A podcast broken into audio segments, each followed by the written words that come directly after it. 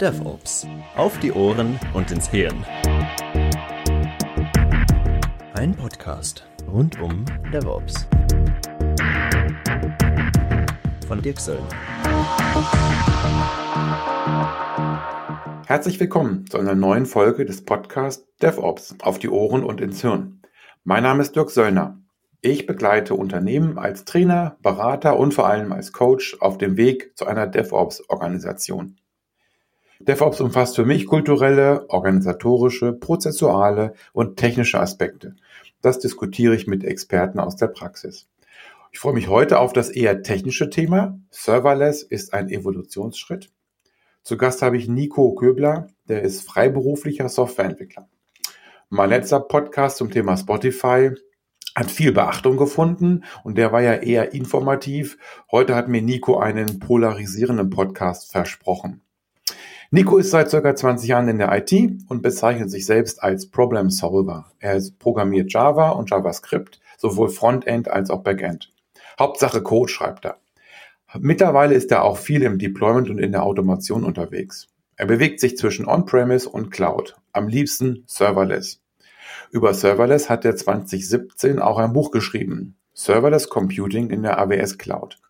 Das ist im Entwickler Press Verlag erschienen. Er betreibt natürlich auch eine Webseite n-k.de, die ich dann auch in den Show Notes natürlich verlinken werde. Das Stichwort Serverless ist nun schon viermal gefallen. Unser Thema basiert auf einem Interview zur JAX 2019 mit der Überschrift Serverless ist nicht nur eine nette Randerscheinung. Serverless ist ein Evolutionsschritt. Hallo Nico, ich habe dich ja nun schon kurz vorgestellt. Habe ich irgendwas vergessen? Möchtest du noch was ergänzen? Hallo Dirk. Ähm, nee, soweit war das eigentlich alles äh, vollständig. Ähm, um äh, die, die Überleitung gut hinzubekommen, wie ich zu dem Thema Serverless bekommen bin, äh, gekommen bin, ist vielleicht noch ganz interessant, dass ich ähm, einer der Co-Leads bin der Java User Group in Darmstadt. Und ähm, in dieser Aufgabe bin ich auch dann letztendlich zu dem ganzen Serverless-Thema gekommen. Okay. Ja. Ja. Ähm, nun haben wir ja, bevor wir auf das Thema eingehen, haben wir hier ja den DevOps-Podcast. Ja. Und ein DevOps-Podcast beginne ich immer mit der Frage an meine Gäste, wie definierst du Podca Podcast? wie definierst du, wie definierst du DevOps? Am liebsten gar nicht. Okay, würdest du es trotzdem für uns machen? Ich, ich versuch's mal. Also äh, mir ist das äh, der Begriff DevOps und der ganze Hype darum irgendwie so ein bisschen ein Dorn im Auge, weil es ist letztendlich das, was ich tue oder was ich was ich schon immer tun möchte und versuche überall zu tun, um gute Software zu schreiben, bessere Software zu schreiben, den Entwicklungsprozess in den Teams bei meinen Kunden ähm, einfach zu verbessern. Und ähm, ich finde es schade, dass wir dafür einen, einen Begriff brauchen und es nicht einfach tun, weil für mich ist DevOps erstmal nur was äh, komplett ähm, kulturelles. Ähm, ob jetzt ein Prozess dahinter steckt, weiß ich nicht. Prozess ist für mich immer so negativ besetzt. Das mag an meiner ähm, Historie aus Enterprise-Projekten liegen. ähm, ja, es geht für mich bei DevOps wirklich nur darum, ähm, es müssen alle Beteiligten zusammenarbeiten ähm, und dann das bestmögliche ähm, äh, Konstrukt oder das bestmögliche Ergebnis liefern und das ähm, am besten kontinuierlich und kontinuierlich immer besser. Ähm, es hat nichts damit zu tun für mich, dass ein Developer jetzt auch Ops machen muss und ein Ops-Mensch auch entwickeln können muss. Für mich ist nach wie vor wichtig, dass jeder seine Kernkompetenzen hat und ähm, das auch dann, dann durchführt und ähm, sich in, in seinem Bereich weiterbildet.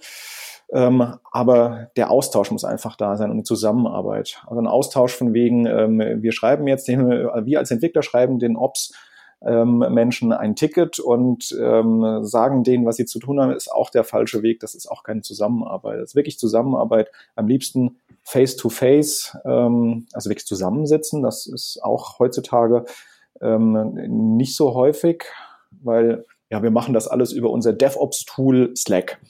Äh, das habe ich noch nie gehört, dass das ja, ein DevOps-Tool ist, aber also okay. Heutzutage ist, Dev, ist jedes Tool irgendwie ein DevOps-Tool, sobald sich Dev- und Ops-Menschen äh, zusammen unterhalten. Ähm, ich finde es auch schrecklich, dass es DevOps-Tools gibt. Es gibt auch ganze DevOps-Engineers und DevOps-Abteilungen ja, und sonst ja. was. Ah, nee, also okay. ich glaube, sobald es eine DevOps-Abteilung gibt, ähm, ja, hat das, hat der, hat der Prozess DevOps versagt. Ja, okay, das finde ich interessant. Also dann wäre ja Telefon auch ein DevOps-Tool. Ähm, in DevOps, ein Telefon ist ja oldschool. Ja, aber äh, das ist ja nicht, ja. das ist also dann nie das. Okay. Wobei in meinen DevOps Trainings habe ich dann manchmal auch ältere ITler sitzen und wenn die dann so äh, verstehen oder ja mitbekommen, was ich ihnen so erkläre, sagen sie, ah, mh, okay, das haben wir vor 15 Jahren auch schon gemacht.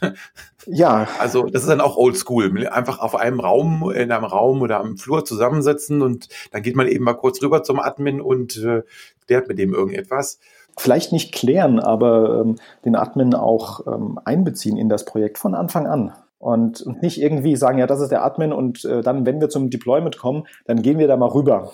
Dann mhm. ist es mhm. auch zu spät. Von Anfang an wirklich sagen, hier, wir haben jetzt äh, neues Projekt, neues Software-Tool, was wir entwickeln und ähm, wen brauchen wir da alles dabei, um es letztendlich zu deployen. Von Anfang an mit in das Team holen. Das muss ja nicht unbedingt Fulltime sein, das kann ja auch immer zeitweise sein auf den Menschen zugehen und sagen, hier, das ist, ähm, sind unsere Anforderungen, die wir haben, passt das mit deinen Anforderungen, ähm, was müssen wir dir geben, was kannst du uns geben, äh, das ist für mich das Wichtige. Ja, okay. Also es ist interessant, dass äh, viele Gäste in meinem Podcast DevOps natürlich unterschiedlich beschreiben oder erklären, definieren. Aber wenn man den Kern rauszieht, meinen alle das Gleiche, das, was du auch gesagt hast. Äh, die einen packen das vielleicht in einen Satz, die anderen schwafeln äh, elendig lange drüber. Ähm, aber es kommt eigentlich, äh, kommen immer wieder Dinge vor, die bei allen gleich sind. Zusammenarbeit äh, zum Wohle des Kunden und, und, und so weiter. Gesunder Menschenverstand kann man auch mal drüber schreiben.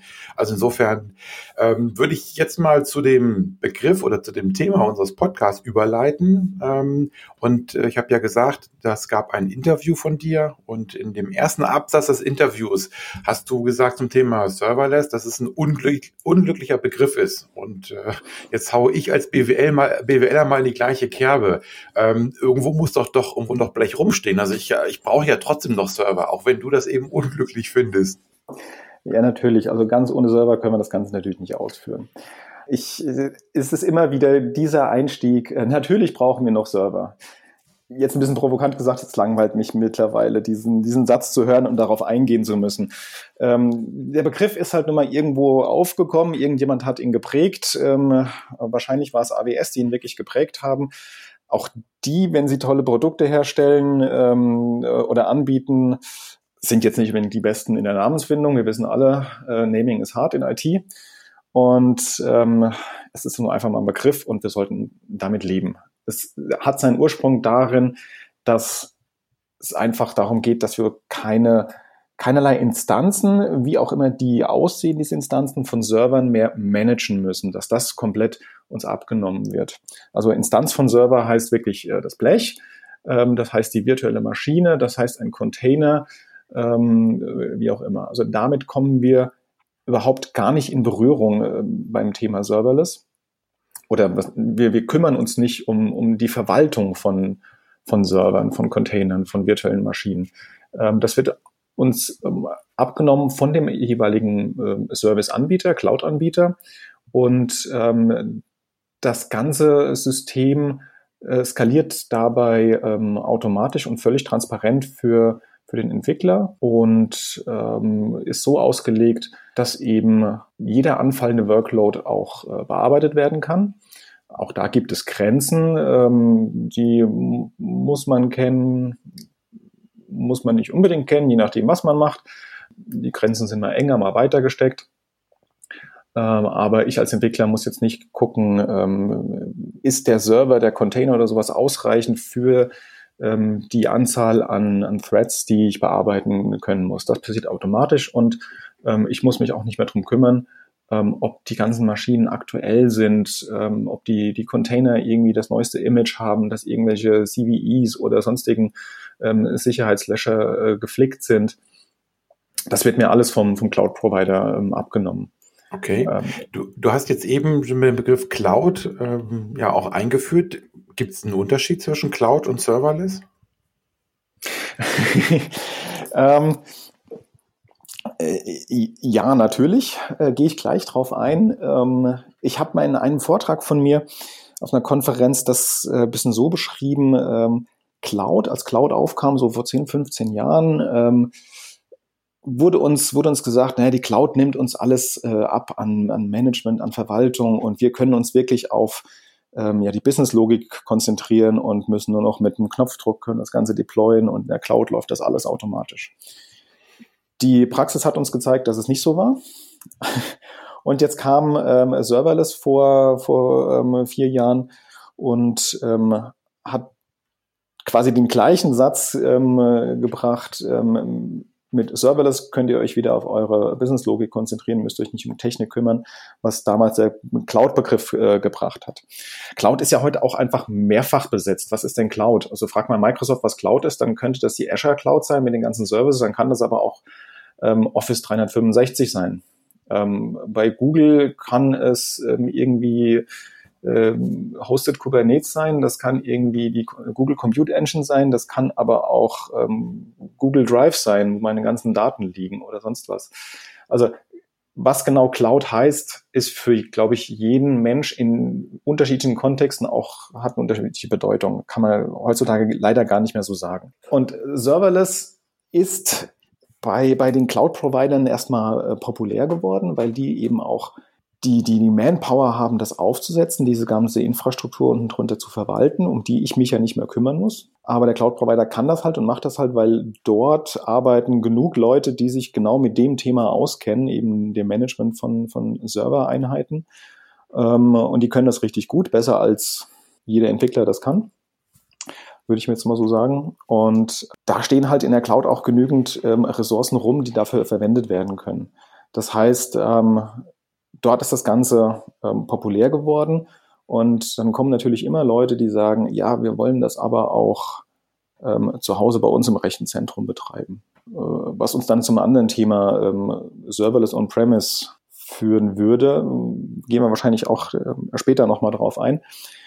Was, wo ich dann wieder in Frage stelle, ob das immer noch Serverless ist, ähm, weil ein bestimmter Kontext mit ins Spiel kommt. Aber Serverless selbst ist erstmal für mich ein ähm, Cloud-Thema und ein, ein ähm, Hosted Cloud-Thema, wo die Cloud nicht irgendwie in meinem Unternehmen ähm, steht, sondern Public Cloud ist. Okay, hm, gut. Jetzt hast du eben schon ähm, so ein bisschen darauf abgezielt, warum wir das überhaupt machen. Weil bei allem, äh, bei allen Schwierigkeiten, Naming in IT ist hart, ähm, muss es ja Vorteile geben. Es muss ja irgendwie Nutzen geben, einen Business Case geben. Wer hat denn Vorteile von Serverless? Ähm, das sind unterschiedliche Zielgruppen oder können unterschiedliche Zielgruppen sein. Zuerst mal der Entwickler, der eine kleine Lösung aufbauen will, ähm, ohne sich jetzt um Server-Management, ähm, Server aufsetzen, Betriebssysteme oder so irgendwas äh, kümmern zu wollen. Das war so, so mein Use Case, wie ich dazugekommen bin wie ich eingangs erwähnt habe, ähm, Organisator von, von der Java User Group in Darmstadt. Und wir sind bei uns in der TUC ein, ein Organisatorenteam von, von vier bis acht Leuten und jeder verlässt sich gerne äh, auf den anderen, dass er was tut. So war das auch bei unseren Einladungsmails ähm, Ende 2015, dass ähm, jeder meinte, der andere schickt die monatliche Einladungsmails an die Mailingliste. Und dann dachte ich, hm, das muss auch irgendwie automatisiert gehen, weil das ist so ein manueller Task, den muss man ja nicht ähm, fortführen manuell mit den ganzen Fehlerszenarien. Also war mein Ansatz zu sagen, ja, ich brauche irgendwie eine, eine VM in der Cloud, die ich einmal am Tag für eine Minute starte, ein Programm ausführe und äh, die, die Mail verschicke und die VM wieder runterfahre. Und ähm, weil ich wollte ja nicht für, für 24-7 bezahlen. Ich brauche ja nur einmal eine Minute am Tag ähm, einfach das, ähm, die VM, um zu gucken, haben wir irgendwie in der nächsten Woche eine Veranstaltung? Wenn ja, verschicke eine Mail, wenn nicht, lege ich einfach wieder schlafen. So, und ähm, da ich zu dem Zeitpunkt noch nicht wusste, wie macht man das am besten, so eine VM hochfahren, ein Programm ausführen, wieder runterfahren, bin ich zum damaligen Kollegen gegangen, habe das geschildert und ähm, der sagte, ja, Moment, ähm, das, das geht nicht, was du vorhast, aber es gibt da was Neues ähm, bei AWS, nennt sich Lambda. Damit kannst du ähm, eventgetrieben ähm, Code ausführen. Ich so, okay, klingt interessant. Ähm, aber ich habe jetzt kein Event, ich will das ähm, zeitgesteuert machen. Sagt er, ja, auch ähm, ein Cron-Event ist ein Event. Also du kannst auch zeitgesteuert da irgendwie ein kleines Programm äh, ausführen. Ja, fand ich klasse. Habe mir das angeguckt und ähm, AWS Lambda ähm, war der erste, der erste weit bekannte Serverless Service. Und dann habe ich mich hingesetzt, habe dann ein kleines Programm geschrieben äh, in JavaScript, Node.js, Runtime, ähm, habe das hochgeladen, also wirklich nur den JavaScript-Code hochgeladen und siehe da, es wurde Magic so ausgeführt, wie ich das wollte. Das heißt, ähm, Lambda stellt dann die, die ähm, Laufzeitumgebung zur Verfügung, in dem Falle Node.js, führt mein JavaScript aus und ähm, die Mail wurde versendet. Ich war begeistert und war irgendwie von dem Thema Serverless dann ja gefesselt. Und ähm, das ist so ein Anwendungsfall ähm, für, für eine mögliche Zielgruppe, ähm, die Serverless betreiben wollen. Ähm, also ohne viel Aufwand irgendwas ausführen, was man gar nicht, nicht äh, großartig äh, kontrollieren muss ähm, und auch gar nicht äh, großartig dafür bezahlen will. Ähm, weil man zahlt bei, bei Serverless wirklich nur das, was man wirklich nutzt. Nutze ich also einmal am Tag für irgendwie äh, drei Sekunden äh, den Lambda-Service, dann bezahle ich auch nur diese drei Sekunden am Tag. Nutze ich Lambda für irgendwie insgesamt 20 Stunden am Tag, zahle ich halt auch für die 20 Stunden. Letztendlich ist ein Rechenbeispiel, ob sie es rentiert oder nicht rentiert, weil ich habe weniger Management, Operations-Kosten, ähm, dafür etwas höheren Satz ähm, zu bezahlen als vielleicht eine normale virtuelle Maschine ist letztendlich ein, ein Rechenexempel. Ob man das, ob sich das lohnt oder nicht lohnt, ähm, ist der rein finanzielle Gedanke. Ob, wenn ich weniger Managementaufwand habe und dadurch auch sicherer bin, weil die Plattform selber ja gemanagt wird für mich, bin ich vielleicht auch bereit, das mehr an Geld zu bezahlen, weil ich weniger tun muss, mich mit weniger Dingen beschäftigen muss. Andere mögliche Zielgruppe könnte sein ähm, ein Startup, das noch gar nicht weiß, ähm, wie wird denn unsere neue Applikation am Markt angenommen. Wir haben eine tolle Business-Idee, die wir umsetzen können. Wir haben auch Entwickler hier, aber ähm, wir wollen gar nicht so viel ähm, jetzt ähm, in, in Person, personellen Aufwand stecken, um äh, jetzt einen, ja, einen Ops-Menschen noch einzustellen, der die ganzen Server da aufsetzt und verwaltet und dafür zu bezahlen, dass irgendwie ähm, wenn, wenn die App gut ankommt im Markt, dass das alles automatisch skaliert und so weiter. Die können wunderbar mit Serverless starten. Und ähm, dadurch, dass eine Serverless-Plattform automatisch ähm, transparent ähm, skaliert mit der, mit der anfallenden Last, ähm, können die den gesamten Traffic ähm, damit auch abbilden, egal ob das jetzt ähm, durch die Decke geht ähm, äh, oder halt doch nicht so gut ankommt. Wenn es nicht so gut ankommt, zahlen sie weniger. Wenn es durch die Decke geht und ein Riesenerfolg wird, zahlen sie mehr. Aber dann werden die hoffentlich einen richtigen Use Case haben, dass sie auch entsprechend mehr einnehmen. Und dann rentiert sich das auch wieder für die. Okay. Wenn ich das richtig verstanden habe, geht es eigentlich bei Servers also um Skalierung, Skalierungsmöglichkeiten und eben die, die Kosten dabei, also die verbundenen Kosten damit. Würde sich dann überhaupt aus deiner Sicht ähm, überhaupt noch lohnen, eigene Server zu haben? Aus meiner Sicht nicht. okay, so klare Antwort. ja, jetzt kann man, wir wollen ja auch einen provozierenden Podcast ja, machen. Also ja. insofern letzten Endes ist das immer eine klare Ansage. Du sagst also, ein Unternehmen braucht heute keine eigenen Server mehr. Genau, das ist richtig. Ich kenne auch durchaus ein paar Unternehmen, die ähm, keine eigenen Server mehr haben, die komplett alles in der Cloud gehostet haben, die da natürlich auch noch ein paar virtuelle Server in der Cloud haben, die nicht alles serverless machen, weil es gibt spezielle Use Cases, da macht serverless einfach keinen Sinn. Heutzutage okay. noch nicht. Das ja, wird ja. immer, das wird in Zukunft anders werden, aber ähm, teilweise ist es heute noch so, wenn wirklich eine Anwendung da ist, die 24/7 ähm, eine konstante Last bewältigen muss, ähm, dann kann es durchaus sinnvoller sein, das auch auf einer, auf einer ähm, virtuellen Maschine zu betreiben als ähm, Serverless. Da gibt es auch im Bereich Serverless noch, noch Dinge, ähm, die noch behoben werden müssen, sowas wie Schlagworte Startup Latency und sowas. Das, das wird aber alles gelöst werden in der Zukunft. Mhm. Okay. Da, da, red, da rede ich aber dann über die Zukunft von, ich sag mal, irgendwo zwischen zwei und sechs Jahren. Das ist jetzt nichts, was in den nächsten Monaten kommt. Mhm, okay. Wir haben ja eben, wenn ihr da quasi jetzt ein bisschen abgedriftet, weil wir bei der Frage waren, wer hat Vorteile von Serverless? Und du hast auf die Entwickler abgehoben, du hast auf, von Startups erzählt. Und äh, wenn man über DevOps redet, auch wenn du den Begriff nicht magst, da ist ja Ops drin. Also wie sieht das denn für Operating aus, für die, für die Admins? Welche Admins?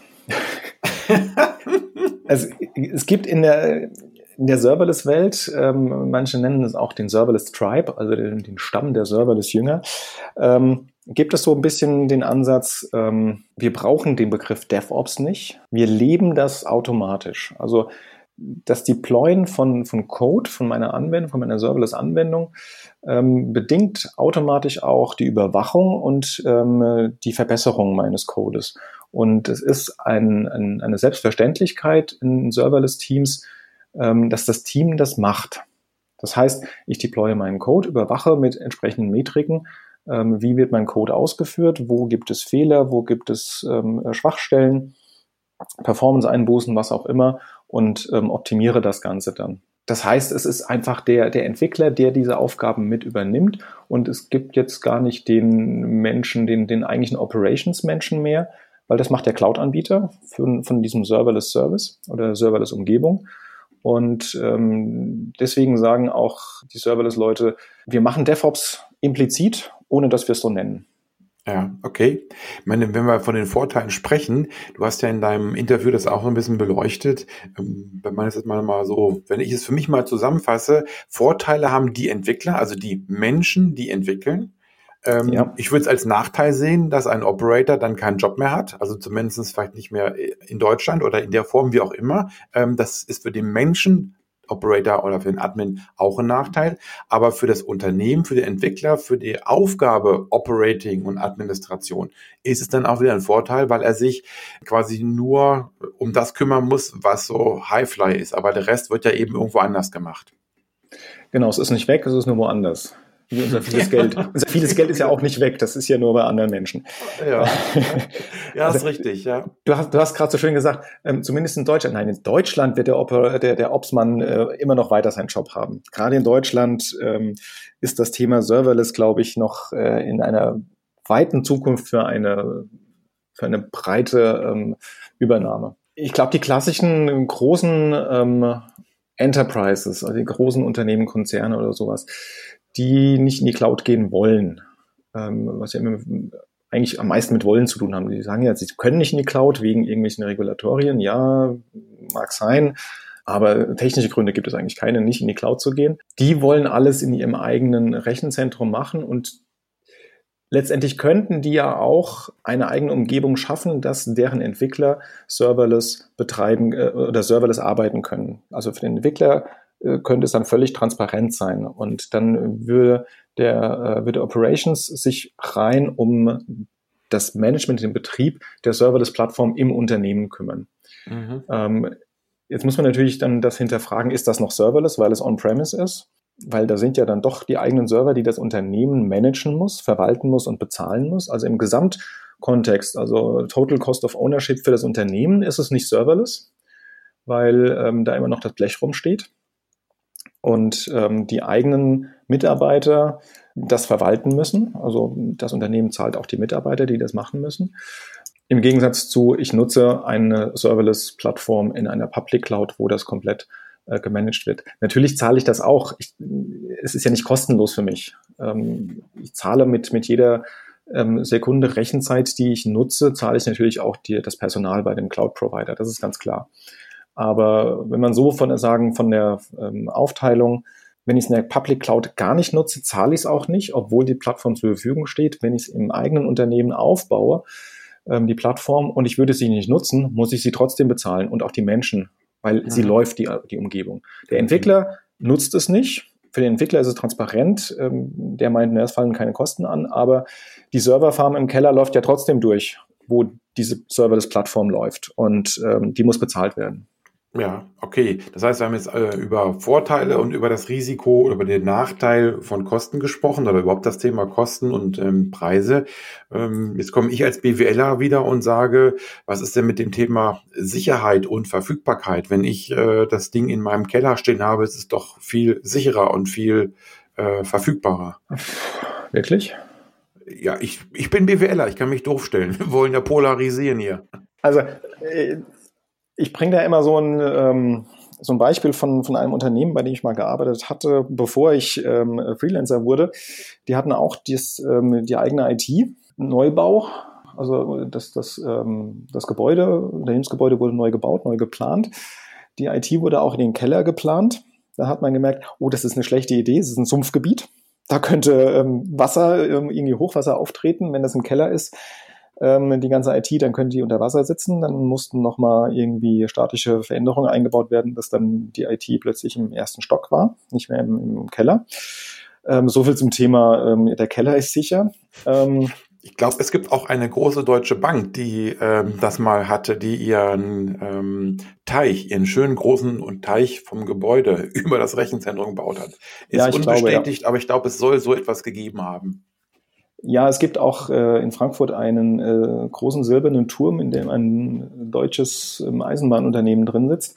Ähm, da ist oben im, äh, ganz oben in dem Hochhaus ein ein Swimmingpool, auch eher Löschteich genannt, dass also da Löschwasser zur Verfügung steht. Und wenn der mal ausläuft, läuft er über die gesamte, ähm, weiß nicht, ob der IT ist ja, glaube ich, jetzt nicht drin in dem, in dem Turm, aber die gesamten anderen Rechner und mhm. sonstiger Infrastruktur wird unter Wasser gesetzt. also diese Fehlplanung gibt es heute noch. Mhm. Zum Thema Verfügbarkeit ja, wenn ich das neue Gebäude jetzt am Ende einer Straße, einer Sackgasse ähm, plane, wo nur ein Kabel hinführt und ähm, ich kann dann zwar von irgendwie zwei Telekommunikationsunternehmen ähm, einen Vertrag haben, die laufen trotzdem letztendlich über die gleiche Leitung oder kommen über das gleiche Leerrohr in mein äh, Haus rein und wenn der Bagger dann dieses Leerrohr durchhaut, haut er beide Leitungen durch und dann habe ich auch keine redundanten Leitungen und auch keine Verfügbarkeit. Zudem äh, wissen wir ähm, an, die, die meisten Angriffsszenarien kommen aus der eigenen IT heraus oder aus dem eigenen Unternehmen heraus. Das heißt, wenn ähm, die Systeme in meinem eigenen ähm, Unternehmen stehen oder im eigenen Gebäude stehen, ist es einfacher, wenn es mit eigenen, eigenem Personal ähm, betrieben wird, gemanagt wird, ist es einfacher, da ähm, Datenklau ähm, zu provozieren, als wenn es irgendwo anders steht. Weil es doch an ganz andere Überwachungsmechanismen gibt, ähm, die nur die wenigsten Unternehmen auch bei sich ähm, im eigenen Rechenzentrum äh, ja, aktiviert haben, man wirklich nachvollziehen kann, wer was gemacht hat, was aber heute ähm, mit DSGVO und so weiter ja Standard sein sollte, dass man genau weiß, welcher Mitarbeiter hat was an den Systemen gemacht und was geändert, gerade wenn es um personenbezogene Daten geht. Ich glaube nicht, dass ähm, das eigene Rechenzentrum im Keller sicherer und verfügbarer ist als das, was ähm, große Anbieter anbieten, die sich genau darauf ähm, fokussiert und spezialisiert haben. Ja, okay. Also ähm, das muss ich jetzt wahrscheinlich mal akzeptieren als BWLer, dass es eben so nicht ist, dass ich mir vielleicht ein bisschen meine Vorstellungskraft erweitern muss oder in die Praxis gucken muss. Ähm, aber wenn ich von BWL gesprochen habe, von Wirtschaftssicht. Hm, ich finde das ganze Thema, das ganze Thema Microservices auch sehr interessant. Wenn ich jetzt mal so wiederum auf das, auf die praktische Nutzung ähm, schaue.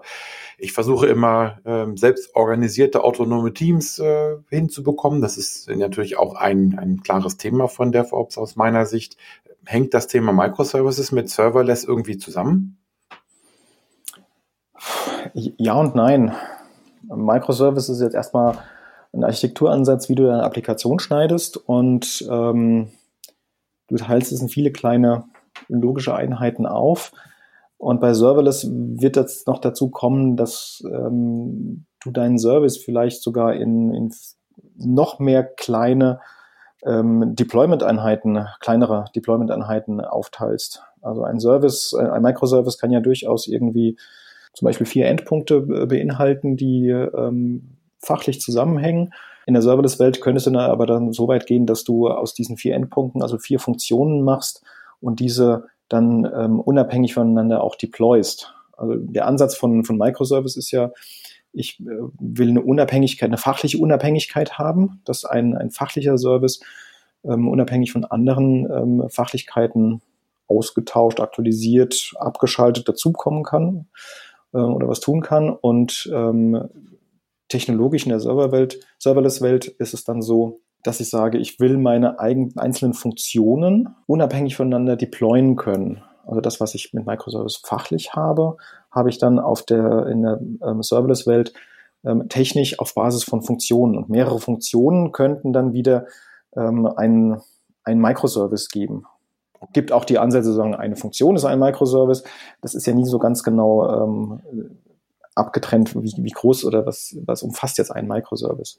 Mhm. Und das, was ich halt, den, den Code, den ich halt deploye bei, Micro, bei, bei Serverless-Einheiten, ähm, das nennt sich eigentlich die, die Funktion. Also man spricht auch häufig von Function as a Service, weil ich die Funktion, den Code deploye und das Ganze dann als Service ausgeführt wird. Deswegen Function as a Service neben irgendwie Software as a Service, Backend as a Service, ähm, Infrastructure as a Service, alles, alles, as a Service. Alles as a Service. Haben wir, genau, haben wir jetzt, haben wir jetzt äh, auch Function as a Service.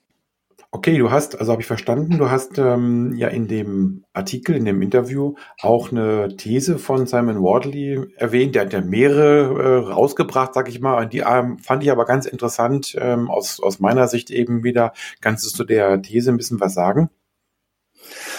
Ja, also er hat gesagt, ähm, Container und Kubernetes, alles, was da momentan so hip ist und äh, gehypt wird bis zum geht nicht mehr und jeder seine Anbindung auf Container und Kubernetes umstellt, ist alles ganz nett. Aber äh, wenn man die äh, Evolution der, der IT oder der, der Computertechnik so ein bisschen zugrunde legt, ähm, ist das alles nur eine Randerscheinung. Ähm, das ist ein Evolutionsschritt ähm, hin zu Serverless, ähm, weil Serverless baut im Grunde genau auf dieser Technologie auf, Container und, und äh, Container-Management-Systemen, ähm, sowas wie Kubernetes. Aber das ganze Management äh, darum ähm, werden wir uns in Zukunft nicht mehr drum kümmern, aus der Entwicklersicht. Und das ist genau, was, was Serverless eben ist. Ähm, und alle Unternehmen, die momentan auf Docker bauen, Kubernetes bauen und das Ganze ähm, umstellen dahingehend und sagen, das ist die Zukunft und Serverless ist ja nur na, nebenbei, ähm, nette Spielerei. Äh, die werden sich auch nochmal umgucken und werden auch in, in Zukunft ähm, ihre gesamten Anwendungen nochmal umbauen in Richtung einer, einer Serverless-Welt.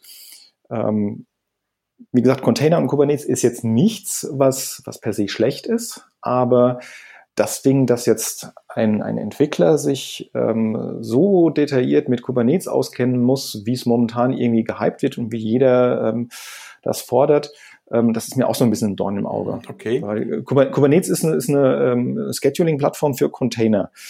Ähm, ja, ich finde Container toll. Ähm, ich mag auch gerne meine Applikationen in Container bauen und die deployen, wenn ich sie nicht serverless entwickeln darf. Und ich muss, um eine Applikation im Container zu betreiben, auch bestimmte Dinge wissen und berücksichtigen. Ja, als Entwickler auch noch, d'accord. Aber ähm, sobald ich als Entwickler ähm, auf meinem lokalen Rechner plötzlich mehr als irgendwie Docker oder Docker Compose fahren muss, ähm, weil ich einen eigenen Cluster, äh, Kubernetes-Cluster da brauche, Single-Node-Cluster mit, mit irgendwie Minikube oder sowas, um da noch 50 andere Microservices in Containern hochzufahren, nur dass ich meinen eigenen neuen Service testen kann ähm, und dann noch irgendwie genau wissen muss, ähm, wie viel YAML-Files ich wie editieren muss, nur um irgendwie ein Hello World rauszubekommen dann läuft irgendwas schief. Weil dann mache ich als Entwickler nicht mehr das, was ich äh, gut kann, sondern ich mhm. versuche mich durch die Kubernetes-Welt durchzubringen. Also einfachstes Beispiel, wenn du mit, mit, mit Kubernetes anfängst und du willst wirklich nur dieses Hello World Beispiel machen, musst du, glaube ich, ähm, drei verschiedene YAML-Files ähm, erstellen und dort ähm, irgendwas mit Hello World eintragen, dass du auch dann im Browser letztendlich eine Hello World ausgegeben bekommst. Das ist irgendwie, in meinen Augen, kann es das nicht sein. Also ich, und wenn ich dann eben die Serverless-Welt neben, sorry, ja. wenn ich da, wenn ich die Serverless-Welt nebendran stelle und da schreibe ich halt meinen Hello World Code, deploye ihn und bekomme Hello World. Mhm. Ob da jetzt im Untergrund darunter Kubernetes läuft oder irgendwie was anderes, bei, bei Amazon ist es ähm, eine, eine Micro-VM, ähm, Umgebung, so nennen die das, äh, nennt sich Firecracker, die ist mittlerweile auch Open Source, die kann ich sogar auch ähm, selber betreiben, wenn ich das möchte. Das ist mir eigentlich egal. Ich will nur, dass die Funktion irgendwie deployed werden kann und ob die jetzt unter der Haube in Workern ausgeführt wird, so ist es bei Cloudflare, oder in ein Container verpackt wird und in dieser Firecracker Micro VM gestartet wird, ist mir alles völlig egal. Okay. Ich möchte irgendwie sagen, das ist mein Code, den möchte ich so und so skalierbar ähm, ausführen, also in gewissen Grenzen. Und ähm, wie das im Untergrund passiert, Ist mir egal. Das, was ich jetzt daraus verstanden habe, würde mich jetzt zu der Frage bringen, ist das aus deiner Sicht dann eine Sackgasse mit Kubernetes oder ist das einfach nur kurz falsch abgebogen und man kann wieder auf eine, auf eine Spur kommen? Weil wenn ich jetzt mir die Business-Leute vorstelle, die werden jetzt dem Kopf, äh, die Hände über den Kopf zusammenschlagen. Super, die IT hat wieder die tolle Lösung erfunden und wissen, in zwei Jahren ist es schon wieder falsch. Also Kubernetes, Sackgasse oder falsch abgebogen? Einen unnötigen Umweg genommen. Okay, okay. Gut. Würde ich sagen. Also ich habe ja vorhin schon mal gesagt, Serverless hat ähm, insgesamt noch, noch ein paar Schwachstellen. Ähm, es ist noch nicht für, für jeden Use Case ähm, wirklich so super toll. Muss ich, muss ich auch ehrlich zugeben. Lambda gibt es jetzt seit Ende 2014, also im November 2014 auf der Reinvent von AWS, der Hausmesse wurde das äh, der Öffentlichkeit präsentiert. Ähm, AWS selber hat das intern schon äh, ein bisschen länger benutzt, aber so richtig public ist jetzt seit viereinhalb, fünf Jahren. Ähm, das Konzept Serverless, ohne den Begriff zu nutzen, ähm, mit, mit Funktionen zu hantieren, gibt es schon seit Ende der 60er Jahre, glaube ich. Ähm, so wie es auch Container ja schon deutlich länger gibt in der Linux-Welt oder Unix-Welt. Das ist ja auch keine Erfindung von Docker. Ähm, nur jetzt wird es halt gehypt. Wir brauchen die Container und sowas wie Kubernetes, um Serverless betreiben zu können. Und Serverless ist einfach noch sehr, sehr jung in den gesamten Ausprägungen, ähm, hat noch ein paar Schwachstellen, die noch gelöst werden müssen. Und natürlich brauchen wir in der Zwischenzeit irgendeine andere Technologie, um unsere Applikationen betreiben zu können. Ähm, ob Kubernetes das Richtige ist, so wie es momentan ähm, überall verwendet wird, weiß ich nicht, möchte ich auch bezweifeln, weil Kubernetes selbst war von den Entwicklern ähm, nie dafür gedacht, direkt eingesetzt zu werden. Es war immer nur als, als Basisplattform für eine andere Plattform, also für sowas wie eine PaaS, Plattform as a Service, haben wir es wieder, as a Service, zu nutzen. Also so wie jetzt heutzutage ähm, OpenShift auf Kubernetes basiert, so war Kubernetes eigentlich gedacht, dass ich das als Basis nutze für eine andere Plattform, um dort Applikationen zu betreiben. Und jeder will aber heutzutage Kubernetes direkt einsetzen, weil er denkt, das ist eine tolle Idee. Ja, das, das ist ein Thema Hype wahrscheinlich. Ja, gute genau. Marketing- und Manager-Leute dabei. Okay, jetzt hast, das ist ja eben deine, deine Ansicht, also problematisch, äh, vielleicht einen kleinen Umweg genommen, vielleicht muss er den auch nehmen, keine Ahnung, das wird die Zeit zeigen. Jetzt habt ihr in dem Interview noch ein anderes Thema gehabt, nämlich das Thema Vendor-Login, also ähm, das, das Problem von einem Anbieter vielleicht abhängig zu werden, ähm, was ja häufig kritisch äh, gesehen wird in Richtung Cloud oder in Richtung ähm, äh, Serverless. Wie stehst du dazu?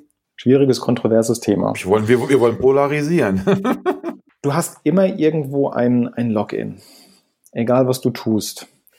Und ähm, ich will das Thema gar nicht wegdiskutieren, dass du kein ähm, Vendor-Login hast beim Thema äh, Serverless. Gerade wenn du jetzt irgendwie stark auf, auf ähm, Lambda setzt zum Beispiel oder die AWS-Welt. Es ist ja nicht nur Lambda, es ist ja deutlich mehr als nur Lambda. Ähm, Du bist natürlich irgendwie an einen Anbieter erstmal gebunden, bekommst dafür aber, und das ist jetzt nicht auf Server, das ist auf Cloud allgemein spezifisch ähm, auch gemünzt, bekommst dadurch, dass du die Services in der Cloud nutzt, auch gewisse Vorteile. Du musst halt die Services nicht mehr selber entwickeln, musst die Infrastruktur nicht selber hosten, musst dich nicht um ähm, irgendwelche Patches teilweise kümmern, das wird alles für dich gemacht. Speicherplatz ähm, steht dir quasi unbegrenzt zur Verfügung. Das musst du nicht selber dazu kaufen. Ähm, also eine Platte kann nicht volllaufen oder so irgendwas. Du kriegst ja Vorteile, wenn du in die Cloud gehst. Du kriegst auch Vorteile, wenn du Serverless äh, machst. Die, damit bindest du dich aber natürlich irgendwann einen ähm, Anbieter.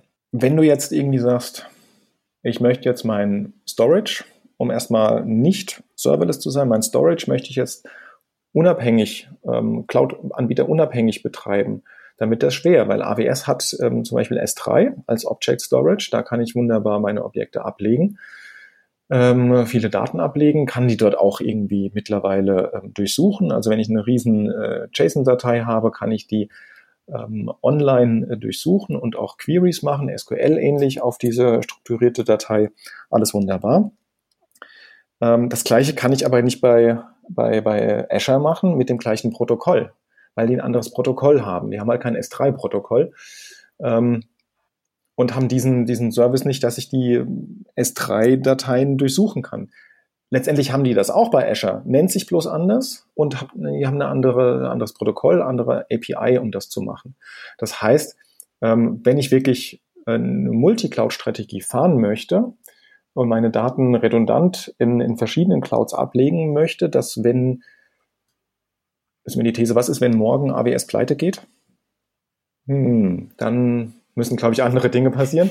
ähm, oder was, was ist, wenn, wenn was, was, was ist, wenn morgen Cloud-Provider A die Preise erhöht? Ich kenne bislang nur einen Cloud-Provider, der mal die Preise erhöht hat. Das war, glaube ich, Google. Ähm, ansonsten haben die Cloud-Provider in den letzten zehn Jahren ihre Preise immer nur reduziert, weil es ist einfach ein Wettbewerb, Wettbewerb da und der wird auch die nächsten Jahre noch anhalten, der Wettbewerb, so dass es sehr, sehr, sehr, sehr unwahrscheinlich ist, dass die Preise angehoben werden ähm, dass ja, dass wenn Cloud Provider A die Preise erhöht, dass wir dann zu Cloud Provider B nahtlos switchen können und dort unsere Services weiter betreiben können. Dann müsste ich quasi redundant meine Daten bei Cloud Provider A und B halten äh, und muss dafür Sorge tragen, dass ähm, ich irgendwie so, so, ein, so einen Protokollübersetzer habe, der beide Protokolle im Hintergrund spricht, was aber wiederum heißt, ich muss ja auch doppelt bezahlen. Ich nutze ja zwei Clouds. Und ähm, ich weiß nicht, ob sich das rechnet. Naja, und vor allen Dingen, wenn ich mir das überlege, was du gerade sagst und es mal auf die, auf die anderen Themen übertrage, ähm, das, was du sagst, ist ja eigentlich nicht, nicht erst mit Cloud und Serverless gekommen. Also ich kann ja auch fragen, okay, wo, womit mache ich meine Buchhaltung? Ich mache sie mit SAP. Wenn ich wechseln will, weil SAP die Preise erhöht, äh, ich kann natürlich wechseln, aber ich kann auch vielleicht Buchungen exportieren und importieren, aber ich muss natürlich auch mich mit einem anderen Anbieter auseinandersetzen und eine Migration der Daten auch vornehmen. Und jeder weiß, ähm, eine Migration entweder hin zu SAP oder weg von SAP ist, ist auch kein Ponyhof, muss man so auszudrücken. Ja, ja klar, das ist richtig. Ah, ja. ja. Das ist auch, ähm, ich habe ich hab eine Oracle-Datenbank oder ich habe eine ähm, IBM-Datenbank oder eine, eine MS-SQL-Datenbank. Ich werde immer ähm, irgendwann anfangen, herstellerspezifische Erweiterungen meiner SQL-Datenbank zu verwenden. Und ähm, ab dem Zeitpunkt ist es mir nicht mehr möglich, einfach die Datenbank zu wechseln. Also diesen Anspruch, den, den irgendwie äh, JPA und JDBC mal hatte, ich habe hier ähm, eine Abstraktion äh, auf mein, auf mein ähm, Objektmodell und dann kann ich das in jeder beliebigen Datenbank ablegen. Ja, das funktioniert ja auch nicht mhm. wirklich. Irgendwann fange ich immer an, was Spezifisches zu verwenden und dann ähm, kann ich nicht von heute auf morgen ähm, den Datenbankanbieter wechseln. Klar, ich kann sie hosten, wo ich möchte. Entweder bei mir im Keller, ähm, im Hochwassergebiet oder in Cloud A oder Cloud B. Aber ich bin, habe irgendwie ein Login auch auf die Datenbank. Ja, klar. Also insofern, also ich, ich habe im Leben immer ein, ein Login. Ja, ja, richtig. ja. So, Nico, jetzt gucke ich mal auf die Uhr und auf unser Thema. Unser Thema heißt ja, Serverless ist ein Evolutionsschritt. Ähm, kannst du deine Glaskugel mal auspacken und da mal reingucken, wie es mit Serverless weitergeht? Sorry, da muss ich enttäuschen. Die Glaskugel ist gerade in der Werkstatt. das Ende hier, oder hast du doch noch eine Chance? Äh, ja, also ich, ich versuche mal so, so einen Ausblick, äh, auch ohne Glaskugel. Ähm, ich glaube, in fünf bis zehn Jahren, ähm, so einen Zeitraum müssen wir einfach fassen, ähm, werden wir das, was wir heute mit der Container und Container Scheduling Welt an Workload umsetzen, ungefähr mit, mit Serverless umsetzen und deutlich weniger uns um Container kümmern. Ähm, weil eben noch viele Dinge auch in, in Service-Plattformen ähm, optimiert werden müssen. Die sind halt noch nicht ähm, so super toll teilweise. Ähm, nichtsdestotrotz gibt es heute Unternehmen, die bereits äh, einen Serverless-First-Ansatz äh, fahren und die sagen, alle neuen Features, die wir entwickeln in unserer Software, versuchen wir mit Serverless-Komponenten umzusetzen und erst wenn das nicht möglich ist, ähm, warum auch immer, oder zu viele Nachteile bringt, ähm, dann werden wir das mit einem Container umsetzen. Aber ähm, wir werden definitiv keine EC2-Instanzen, also virtuelle Maschinen mehr, ähm, äh, ja, für konkret für Dinge benutzen und sehen das einfach als, als, als Legacy an. Wollen wir nicht mehr. Serverless first. Ähm, dazu muss man sagen, diese Unternehmen sind natürlich von der Mitarbeiterstruktur her ähm, sehr, sehr jung im Verhältnis ähm, ja, zu mir zum Beispiel. Okay. ähm, ich, ich war natürlich auch in, in, in frühen Jahren, ähm, irgendwie kurz nach dem Studium und so weiter, sage ich hier, neue Technologie, machen wir alles damit, wir haben es auch richtig gemacht, die machen das auch richtig. Das ist ja nicht, dass die sagen, oder dass ich sage, ähm, die stoßen sich jetzt ihre Hörner ab und dann machen sie das dann doch besser auf der Mainframe. Nein, ähm, die wissen, was sie machen, die machen das gut und ähm, ältere äh, Entwickler, das soll jetzt gar nicht negativ sein, äh, gar nicht negativ bewertend sein, sind halt so, ähm, die tun sich schwer mit, mit neuen Dingen. Äh, das merke ich auch teilweise. Ich brauche länger, um mich in neue Dinge, Technologien einzuarbeiten. Teilweise, um, um es richtig zu verstehen. Ja, never change a running system. Was einmal läuft, hat, läuft immer weiter. Ähm, das ist okay. Das ist, ähm, bringt der Lauf der Zeit einfach so mit sich damit muss man leben, müssen wir alle leben. Wir werden älter und ähm, in Teilweisen äh, werden wir auch langsamer. Aber dieser Serverless First Ansatz wird sich mehr und mehr durchsetzen und ähm, mit der Zeit auch, auch weiter publik werden. Äh, wir hatten vorhin Simon Wortley angesprochen. Ich habe mal einen Tweet von ihm gesehen mit einer ähm, Übersicht ähm, wann so Begriffe wie Cloud, virtuelle Server, Container und auch Serverless das erste Mal erwähnt wurden und wie lange sie brauchen, bis sie ja Commodity werden, wie er immer sagt. Und ähm, das ist immer so je nach Technologie unterschiedlich zwischen ja, 30 und 60 Jahre dauert sowas, bis das Konzept das erste Mal erwähnt wurde und äh, bis es dann wirklich Commodity ist. Also Container sind heutzutage noch immer nicht Commodity. Das ist äh, immer noch so ein wenn man den Gartner Hype Cycle nimmt, so ein bisschen, ja, immer noch ähm, oben auf der Spitze. Und äh, für Server, das wird es einfach noch ein bisschen dauern. Ähm, ich schicke dir gern mal den, den Link dann auf den Tweet, den kannst du dann auch im, im Podcast verlinken. Super. Wenn die Zuhörer ja. sich das mal anschauen, ähm, wie, wie Simon Wortley das sieht. Okay, gut. Das heißt also, das ähm, ist ja interessant. Haben wir ein schönes Schlusswort. Ähm, wenn ich das mal so zusammenfasse, das ist ein interessantes Thema. Wenn ich das richtig verstanden habe, wird es äh, grundsätzlich noch ein bisschen dauern und in Deutschland auch vielleicht noch ein bisschen länger.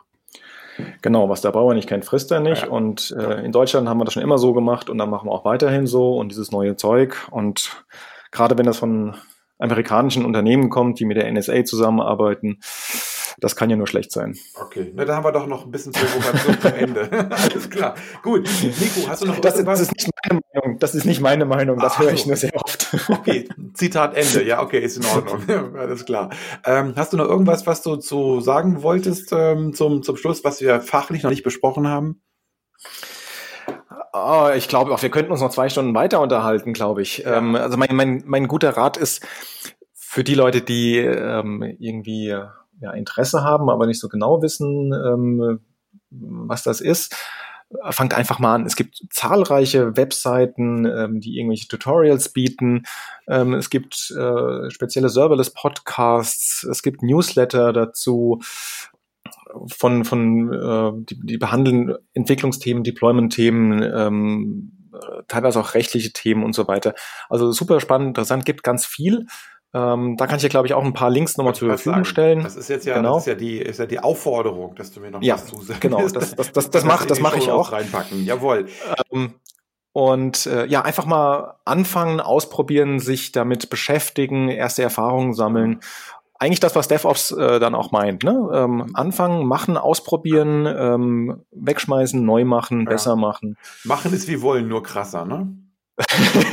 genau. Ja, okay. Ja. Gut, dann danke ich dir für diesen Podcast. Der ist jetzt, ich hab, muss nachher nochmal zusammenrechnen, mal schauen, aber ich glaube, der ist ein bisschen länger als die anderen. Aber ähm, ich fand es sehr interessant, gerade für mich als BWLer, eben als Nicht-Techniker, so ein paar Dinge mal gehört zu haben zu dem, zu dem ganzen Umfeld. Und insofern vielen Dank auf, an meiner Stelle, an hier von mir an dich, Nico. Sehr, sehr gerne. Hat mir Spaß gemacht, Dirk.